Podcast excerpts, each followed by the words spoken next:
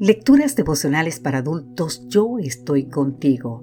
Cortesía del Departamento de Comunicaciones de la Iglesia Dentista del Séptimo Día Gascue en Santo Domingo, capital de la República Dominicana. En la voz de Sarat Arias. Hoy, 10 de junio, el Dios de paz estará con ustedes.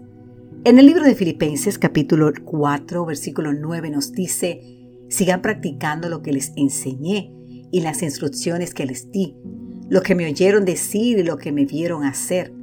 Háganlo así y el Dios de paz estará con ustedes. El mono es un animal respetado en muchas culturas. En la India, por ejemplo, las mujeres estériles se desnudan y abrazan la estatua de Hanuman, el mono sagrado, para volverse fecundas.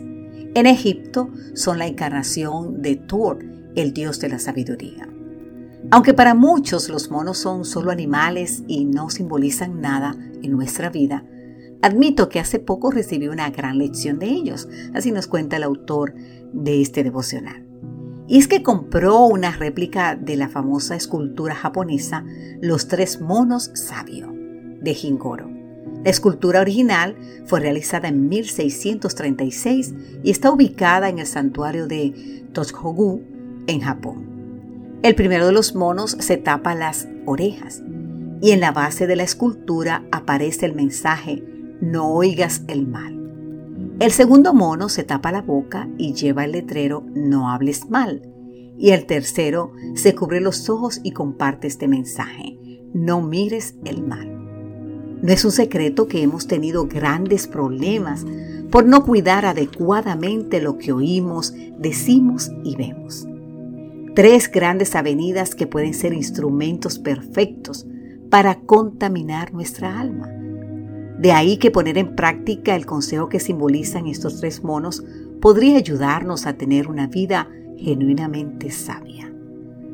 A fin de evitar que oigamos, veamos y digamos lo que es malo, nos vendría bien seguir la recomendación del apóstol Pablo de Filipenses 4:8. Piensen en todo lo verdadero en todo lo que es digno de respeto, en todo lo recto, en todo lo puro, en todo lo agradable, en todo lo que tiene buena fama.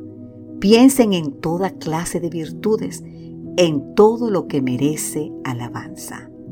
Aunque este es un pasaje repleto de figuras retóricas, es innegable que el apóstol presenta con gran claridad la manera en la que debe pensar y actuar un hijo de Dios. Aquí tenemos el material que necesitamos para que nuestra mente tenga un buen control de la calidad.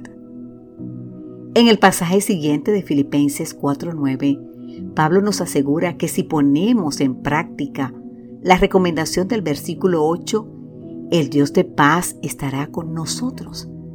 ¡Qué maravillosa promesa, querido amigo, querida amiga!